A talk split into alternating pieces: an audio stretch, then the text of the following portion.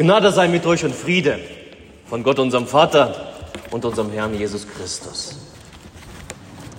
In der Stille lasst uns für die Predigt beten.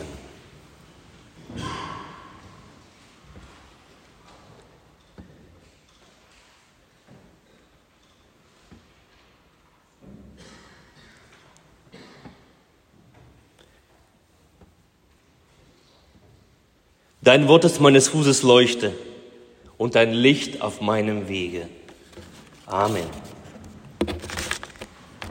Wir haben den Psalm schon gemeinsam gebetet, der Psalm 46, zu Beginn des Gottesdienstes, wie gesagt, gebetet. Und zugleich ist es auch der Predigtext. Ich lese uns diesen Psalm noch einmal vor. Gott ist unsere Zuversicht und Stärke eine Hilfe in den großen Nöten, die uns getroffen haben. Darum fürchten wir uns nicht. Wenngleich die Welt unterginge und die Berge mitten ins Meer senken, wenngleich das Meer wütete und wallte und von seinem Ungestüm die Berge einfielen, dennoch soll die Stadt Gottes fein lustig bleiben mit ihren Brünnlein da die heiligen Wohnungen des Höchsten sind. Gott ist bei ihr drinnen. Darum wird sie fest bleiben. Gott hilft ihr früh am Morgen. Die Völker müssen verzagen und die Königreiche fallen. Das Erdreich muss vergehen, wenn er sich hören lässt. Der Herr Zebaut ist mit uns. Der Gott Jakobs ist unser Schutz. Kommt her und schaut die Werke des Herrn, der auf Erden solch ein Zerstören anrichtet, der den Kriegen ein Ende macht in aller Welt, der Bogen zerbricht, Spieße zerschlägt und Wagen mit Feuer verbrennt. Seid stille und erkennet, dass ich Gott bin. Ich will mich erheben unter den Völkern. Ich will mich erheben auf Erden. Der Herr Zebaoth ist mit uns. Der Gott Jakobs ist unser Schutz. Der Herr segne an uns dieses Wort. Amen. Ich habe meine Predigt genannt, der Ort der Geborgenheit. Zu einem jeden Reformationstag gehört natürlich dieses eine Lied, das wohl bekannteste Lied von Martin Luther, ein feste Burg ist unser Gott. Und gibt es einen Lutheraner, der diese Hymne verschmäht? Auch ich bin von Herzen Lutheraner und auch ich singe es von Herzen mit lauter Stimme. Es soll bekennend sein und vor allem überzeugend klingen. Doch frage ich mich zugleich, verstehst du, was du singst? Eine Burg nun mal ist nicht, geht an meiner Lebenswirklichkeit vorbei. Sie entspricht gerade nicht meinem Erfahrungshorizont. Im Unterschied zu Martin Luther, der neun Monate auf der Wartburg verbrachte, habe ich noch nie in einer Burg gelebt. Ich habe noch nie dort eine Nacht drin verbracht. Ich weiß nicht, wie es euch geht. Aber meine Burgerfahrungen erschöpfen sich in Museumsbesuchen und Computerspielen. Und ja, in meiner Jugendzeit, da gab es mal ein Computerspiel. Man baute fleißig an einer Burg. Man beschäftigte Bauern, Bäcker und Hotzfelder, ließ Bauleute schöne Häuser errichten. Doch diese Pixel-Idylle dauerte auf jeden Fall nicht lange.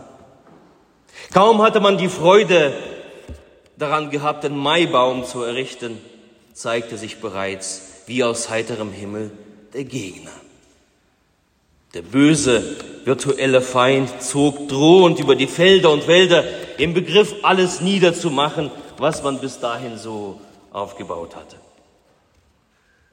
Aber dann, plötzlich, ertönte eine Glocke.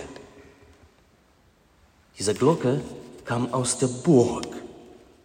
Und wie auf einen Befehl ließen die Bauern ihre Haken fallen Die Bäcker verließen ihren Sauerteig, die Holzfäller machten ihren letzten Schlag mit ihrer Axt und allesamt strömten sie in die Burg, um das zu finden, was ihnen die Burg versprach, nämlich Geborgenheit. Ja, auch ein Pixelwesen braucht Geborgenheit. Die Zugbrücke wurde hochgezogen, die Tore verriegelt, so konnten all die Figuren die eine oder andere Belagerung überstehen. Ein feste Burg ist unser Gott. Ist es das?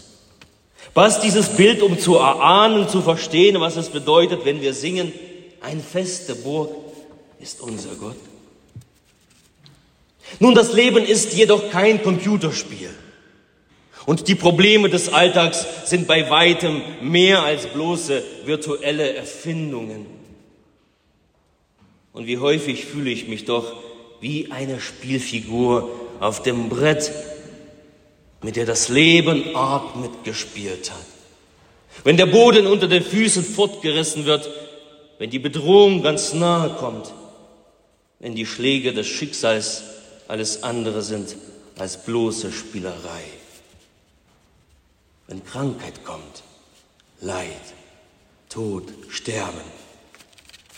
Und das alles im Begriff, alles niederzumetzeln, was man sich so erwünscht hat, erträumt hat.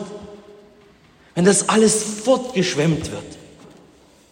Wenn die Angst vor der Zukunft real ist, ist es eben kein Computerspiel. Diejenigen, die den Psalm 46 gebetet, aufgeschrieben haben, können von solchen Erfahrungen ein Lied singen. Sie teilen diese Erfahrungen und das Wissen um diese großen Nöte, die uns getroffen haben, wie es hier heißt. Es ist bemerkenswert, in welcher bildhafter Sprache diese menschlichen Erfahrungen ihre Erwähnung hier in diesem Bibeltext finden. Da sind Gefühle mit dabei.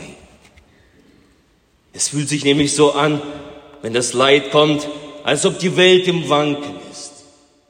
Der Boden unter den Füßen weggezogen, als ob die Berge ins Meer sinken. Davon lesen wir. Die Schöpfungsordnung sieht ja vor, dass das Land und das Wasser getrennt sind. Doch hier wird die Scheidung zurückgenommen. Das Land, das Wasser nimmt sich das Land. Die Chaosfluten lösen alles Bestehende aus seiner Verankerung.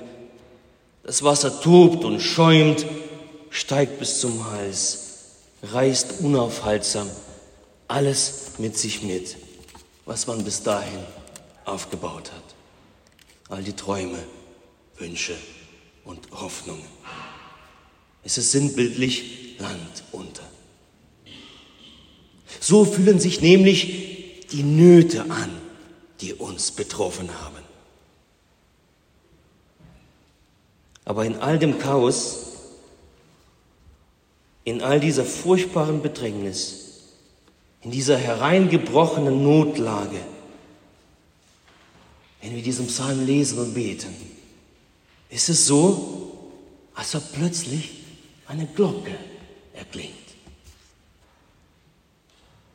Und der Beter, er lässt sein Tagwerk liegen, dreht sich um und schreitet zielgerichtet dorthin, nämlich wo Geborgenheit ist. Gott ist unsere Zuversicht und Stärke. Ein feste Burg ist unser Gott. Und da ist da dieses Wort dennoch. Während die Fluten unaufhaltsam sich ihre Wege in der Welt finden, soll die Staat Gottes dennoch fein lustig bleiben. Wie klingt das? Es klingt nicht so, naja, gerade mal gut gegangen. Oder besser hier aussitzen, sich verstecken als draußen. Da ist zu spüren eine kindliche Freude in diesen Worten. Sichtlich kann man die Freude wahrnehmen, dass der Beter in dieser Stadt sich bergen darf. Es ist nicht wie eine Bürde, in dieser Stadt zu sein, die, Stadt, die Zeit auszusitzen, nein, sondern eine Leichtigkeit, eine Fröhlichkeit.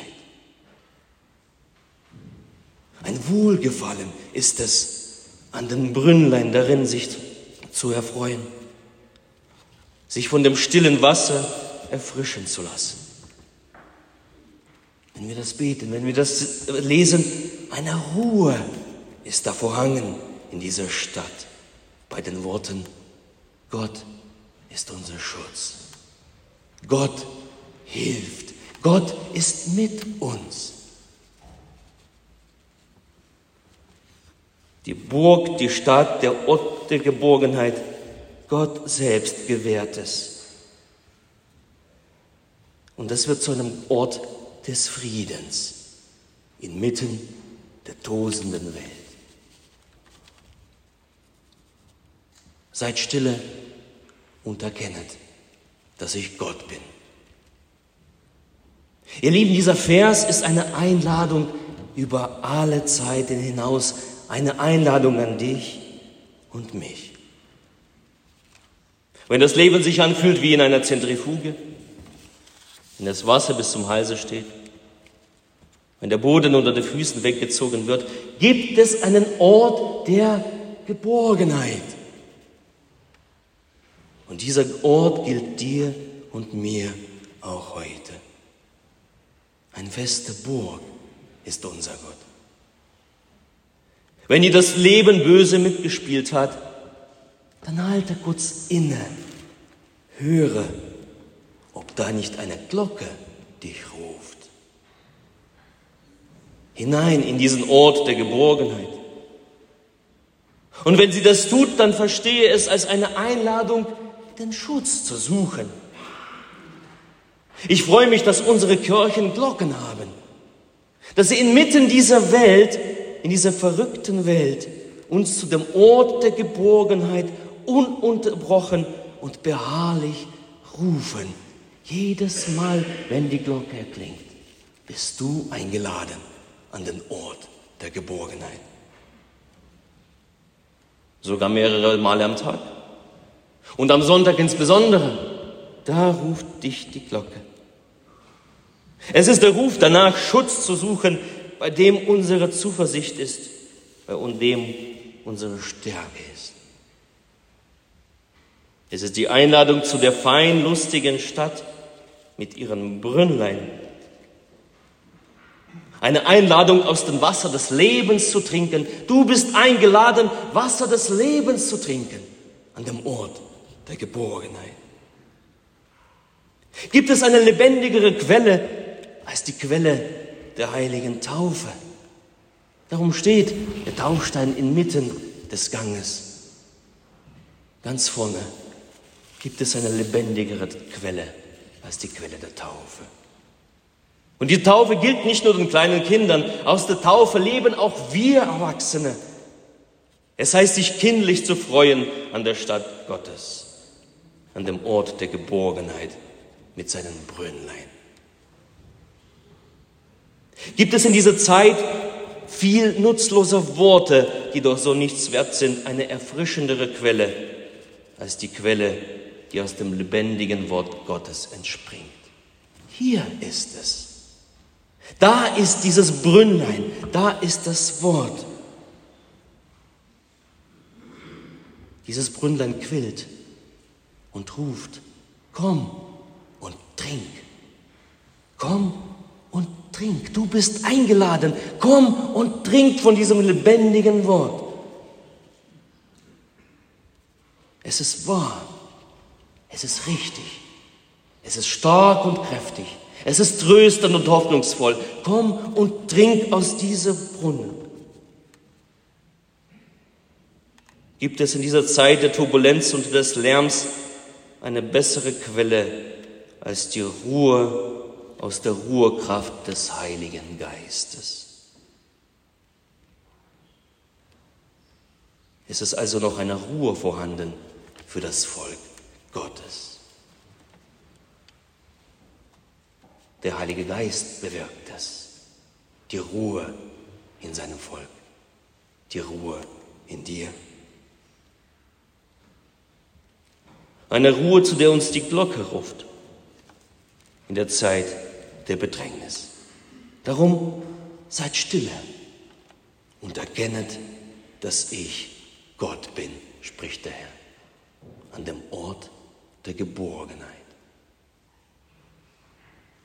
All das ist zu finden an dem Ort, wo der Name Gottes wohnt, an dem Ort der Geborgenheit. Hier ist dieser Ort. Hier ist das Gutsein. Hier in der Kirche Jesu Christi. Darum fürchten wir uns nicht. Weil wir die Freiheit haben und die Freimut hinzuzutreten zu dem Ort der Geborgenheit. Kommt her und schauet die Werke des Herrn. Und der Friede Gottes der Höhe ist als alle Vernunft. Bewahre eure Herzen und eure Sinne in Christus Jesus.